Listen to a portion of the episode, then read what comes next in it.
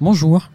Bonjour. Je suis avec euh, Ludmila et Benoît de l'agence de dons en nature. Est-ce que vous pouvez euh, vous présenter vous et euh, présenter l'agence de dons en nature? Euh, oui, bien sûr. Donc, euh, je m'appelle Lounila Didion. Euh, j'ai fait des études en sciences politiques et sociales. J'ai fait des, j'ai eu des expériences un peu à l'étranger et euh, j'ai rejoint euh, l'agence du don en nature en novembre. J'avais fait auparavant un stage de six mois euh, pendant mes, enfin, dans une année de césure pendant mes études. Et je suis chargée donc, au, au sein de la- l'association, euh, l'agence du don nature, je suis chargée euh, de l'animation du réseau des associations et du réseau bénévole. Euh, je présente peut-être l'agence du don nature. Si tu veux, si tu sens le faire. Allez.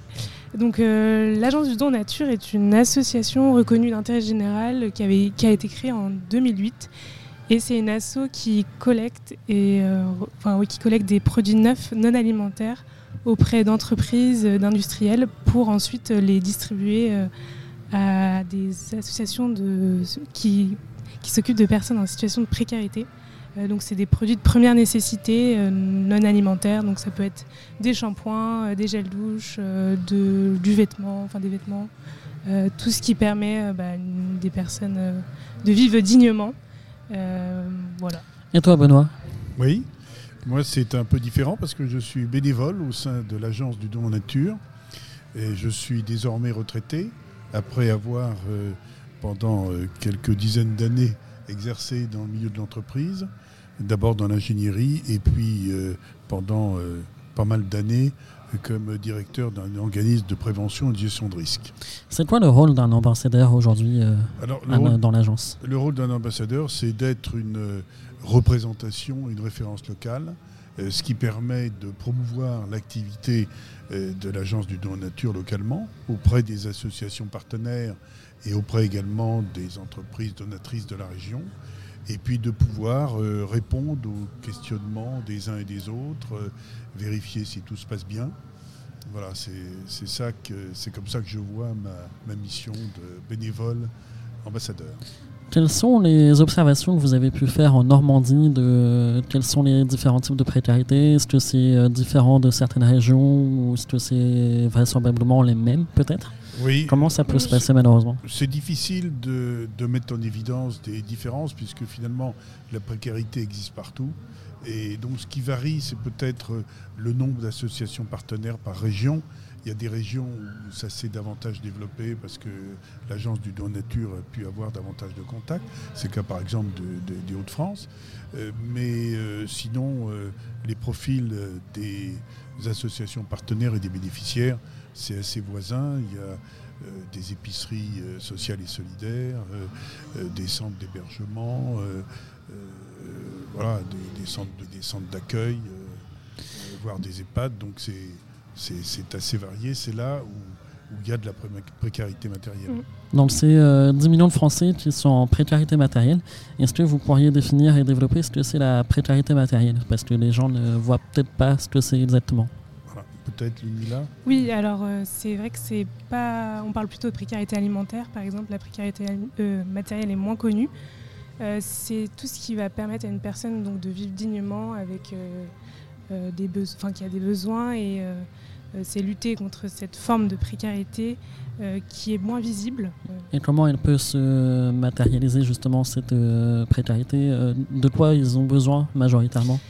Et ben, ça peut être euh, bah, justement des, des produits, euh, donc c'est la précarité hygiénique, donc des, des personnes qui n'ont pas accès à, à des produits, euh, de, des, par exemple pour les femmes, des serviettes hygiéniques, enfin, en tout cas, et aussi euh, tout ce qui, tout le- ma- par exemple aussi la précarité infantile, donc les couches, les liniments, les produits qui sont nécessaires au, bah, au bien-être de la personne, mais ça peut être des vêtements qui sont utiles là en période d'hiver. Et donc c'est toute cette forme de précarité. On a aussi de l'électroménager. Euh, donc c'est des personnes qui vont pas avoir euh, forcément euh, bah, les ustensiles, par exemple même pour faire de la cuisine, ce genre de Ça peut être des, des poêles, des des casseroles, poêles, euh, des casseroles. des fours peut-être Ou pas du tout d'électroménager Plus difficile Plutôt du petit électroménager, nous, on propose. euh, mais voilà, c'est ce genre de, de produit aussi qui rentre dans, dans cette forme de précarité et qui, auxquelles ces personnes n'ont pas accès forcément. Comment est-ce que vous arrivez à convaincre les entreprises de devenir vos partenaires? Comment ça se passe tout ça? Alors aujourd'hui, on travaille, enfin, il y a, on a à peu près 200 entreprises qui nous font des dons, donc des dons de produits. ils, peuvent, grâce à ces dons, avoir une défiscalisation. donc ça permet aussi pour eux donc, de aussi pour leur image euh, de donner euh, ce genre de produits. Mais c'est aussi euh, des produits qui auraient été voués à la destruction. Donc pour éviter ça, c'est toujours mieux d'en de, faire un bon, bon, usage et en tout cas aux personnes qui en ont besoin. voilà, donc Peut-être deux éléments supplémentaires. Il y a une loi peut-être dont vous avez entendu parler qui est la loi AGEC, anti-gaspillage, économie circulaire, qui incite les entreprises effectivement à ne pas détruire les, invendus ou les produits qui ne sont peu utilisables. Et puis, je crois aussi qu'avec le développement euh, de, la responsabilité sociétale dans les entreprises, il y a euh, une prise de conscience assez forte d'un certain nombre d'entreprises de pouvoir contribuer euh, au bien-être de la population et d'avoir un rôle sociétal qui est en marge de son activité. Est-ce que cette loi est respectée ou pas d'après vous? Elle n'est pas encore connue, on va dire, de, par toutes les entreprises. Elle a été mise en place, enfin effective en 2022. Et euh, bah, petit à petit, les entreprises, enfin c'est pas, sans saisissent, mais en tout cas, euh, appliquent la loi. Et donc, euh, on arrive à, presque à, ce que les entreprises donnent. Est-ce que c'est votre rôle aussi de les éduquer, entre guillemets, à connaître cette loi, à faire de la pédagogie pour essayer de les euh, leur donner envie de faire des dons, peut-être? Euh, On a une euh, section, donc là c'est un peu différent, mais plaidoyer, donc aussi auprès des pouvoirs publics pour, pour les inciter à connaître un peu la précarité matérielle. Mais via ça aussi, oui, oui, on, a, on essaye bah, de, dès qu'on démarche une nouvelle entreprise en disant, bah, voilà, il y a cette nouvelle loi, vous pouvez faire vos dons euh, justement euh, Comment c'est perçu comme l'agence du don nature. Est-ce que c'est bien reçu de la part des entreprises quand vous arrivez chez eux et que vous leur demandez ce genre de choses? Parce qu'on le voit par exemple pour l'alimentaire, c'est pas très bien reçu. En général, les, les, entreprises préfèrent jeter, euh, mmh. détruire. par exemple, on a souvent vu des reportages où il y avait du gel qui ont été mis sur les, les denrées alimentaires. Aujourd'hui, c'est peut-être ah changé. je, pense que les choses ont évolué dans ce domaine. Et je pense qu'on ne peut pas s'appuyer uniquement sur la loi. Ça correspond aussi à un état d'esprit, à une évolution des mentalités. Il y a aussi quand même cet intérêt économique que, rappelait Lumia. Et, et donc je, crois qu'il euh, y a aussi cette, euh, cette évolution euh, qui conduit à, ne pas jeter et, à voir s'il y a possibilité d'aider les autres. Hein. Je crois qu'il faut aussi intégrer cette dimension.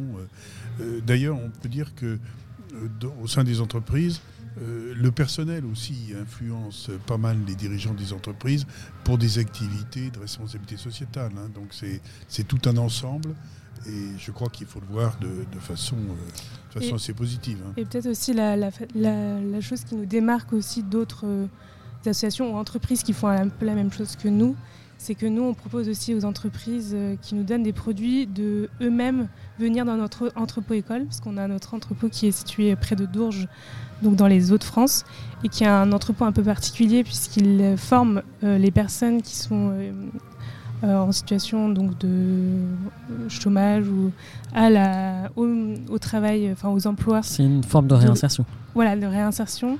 Et donc on propose aussi aux entreprises qui nous donnent de faire une journée où ils viennent à l'entrepôt et ils font le tri avec les salariés qui sont dans, l'entrepôt.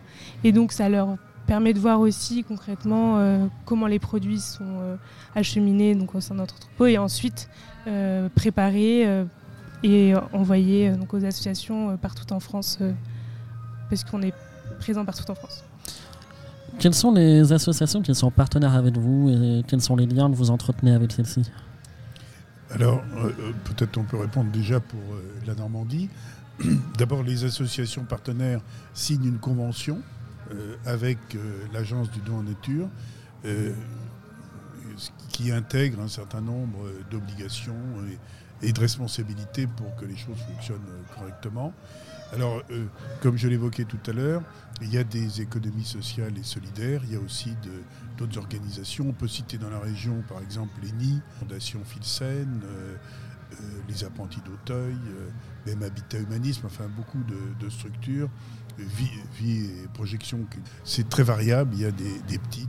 Dans la convention, ce qui est important, c'est que les associations s'engagent à, distribuer à des bénéficiaires qui sont réellement dans le besoin. Hein, ça, c'est un élément important. Euh, gérer correctement les stocks. Il faut essayer d'éviter pour certains produits que euh, ces produits puissent se retrouver sur des marchés parallèles, hein, puisque comme euh, ceux qui ont une certaine valeur sont donnés, parfois avec ça peut être euh, vendu, en tout cas au maximum 20% de la valeur marchande, pour couvrir les frais de l'association ou certains frais logistiques. Et donc ça peut être tentant de... On le voit souvent, euh, par exemple, euh, dans les Emmaüs, ce genre de choses, où les personnes viennent fouiller un petit peu et voir les petites marques qui repèrent et puis les revendre également. Ça, on le voit souvent. Alors, ce qui est un peu différent par rapport à Emmaüs, c'est qu'il s'agit uniquement de produits neufs. Hein, l'agence du don en nature ne prend pas de produits d'occasion. Hein. Donc tous les produits sont neufs. Et donc quand il y a par exemple des, produits bien-être comme des eaux de toilette ou autres, euh, ça peut être tentant. Donc le, but de l'opération, c'est de s'assurer que tout ce qui est donné va bien aux gens qui en ont besoin, pour leurs besoins, pour les besoins des familles, euh, et qu'il n'y a, pas de dérive.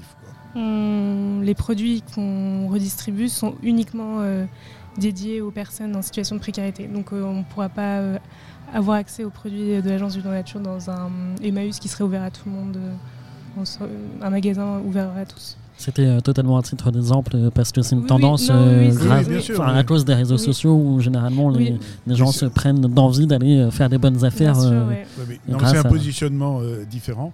Et comme le dit Mila aussi, euh, il y a une euh, étude qui est faite avant par les associations partenaires en regardant le reste à vivre.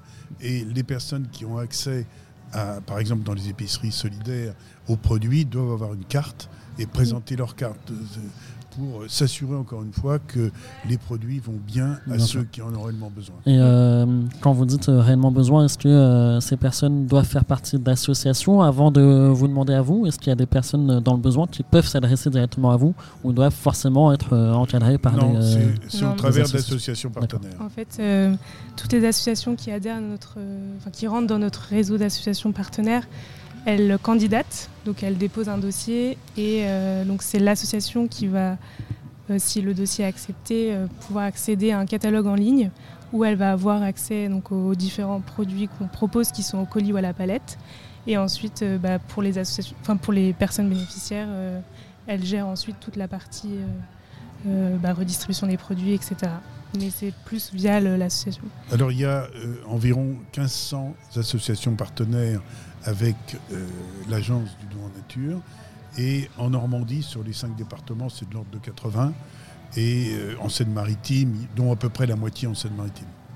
Et du coup, on disait, il y a des, on a, la moitié, c'est des centres d'hébergement.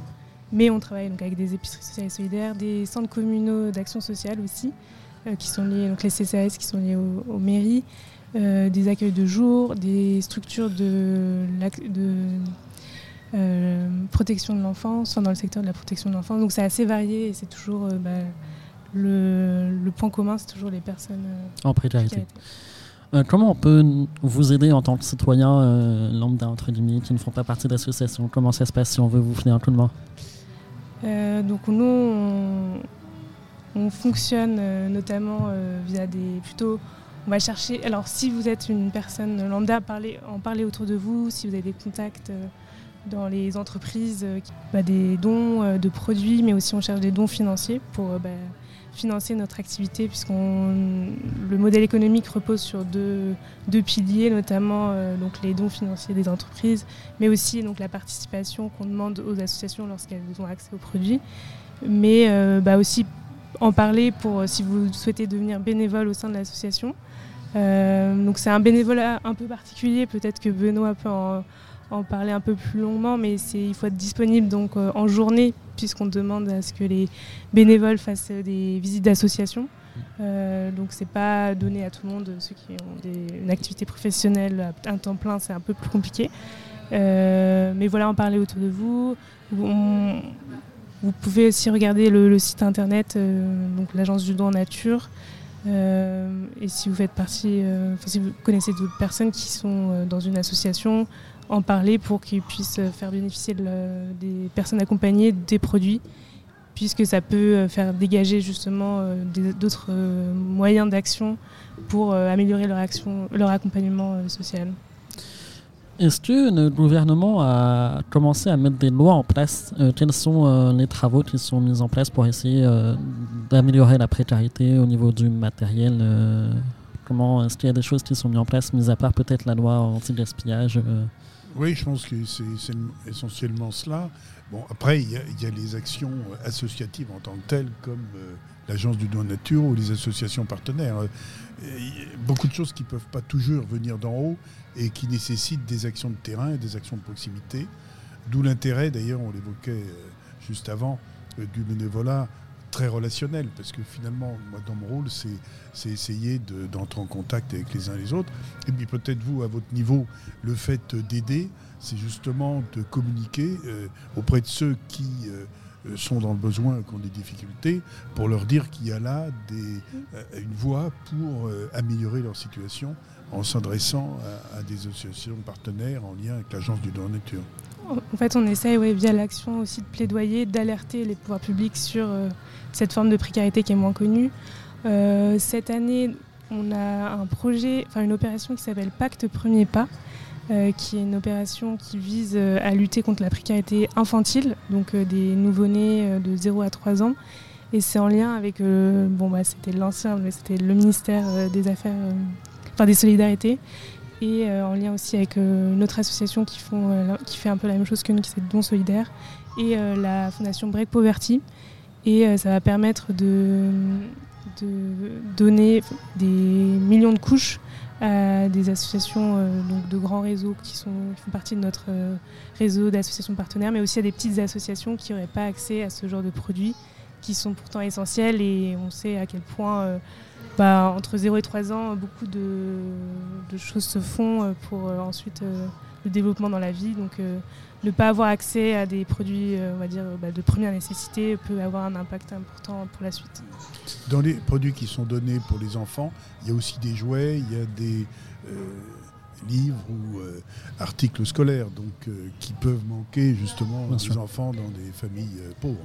Et c'est souvent le premier cercle de dépenses quand on a des enfants qui arrivent, qu'on prévoit pas forcément et qui peuvent tomber et faire mal d'un coup. Malgré les aides, etc., c'est pas forcément suffisant. Puis on sait aussi à cet âge-là à quel point c'est important des fois d'être un peu comme tout le monde et de pas être stigmatisé mm. et donc d'avoir des, des, produits qui sont neufs, qui ont la même valeur, on va dire, enfin, marchande, c'est aussi très important pour, euh, pour qu'ils puissent s'intégrer euh, comme tout le monde. Où est-ce qu'on peut vous retrouver sur les réseaux sociaux, peut-être pour suivre vos actualités? Alors, on est très actifs sur euh, bah, LinkedIn aussi, notamment, mais aussi sur Instagram, donc ADN France. sinon, c'est l'agence du don en nature et aussi sur Facebook. YouTube, on, publie aussi des, petites vidéos. Des petites vidéos. notamment bah, sur, euh, si vous voulez en savoir plus euh, sur l'entrepôt-école, euh, sur le, bah, comment devenir bénévole chez nous. on a fait ce genre de petites vidéos. Qu'est-ce qu'on peut vous souhaiter pour la suite? Eh ben, qu'on n'existe plus finalement, parce qu'on est quand même une association de lutte contre la précarité matérielle et ça veut dire qu'il y a un vrai, bah, un vrai besoin dans ce sens-là et que c'est un, on, essaie d'y pallier, mais en tout cas, c'est un peu qu'il faut éradiquer, Et puis, et puis également essayer de toucher le maximum de personnes euh, qui, encore une fois, sont en précarité euh, pour qu'elles puissent justement l'être moins ou plus l'être en lien avec des structures comme l'Agence du don nature. Merci beaucoup. Merci à vous.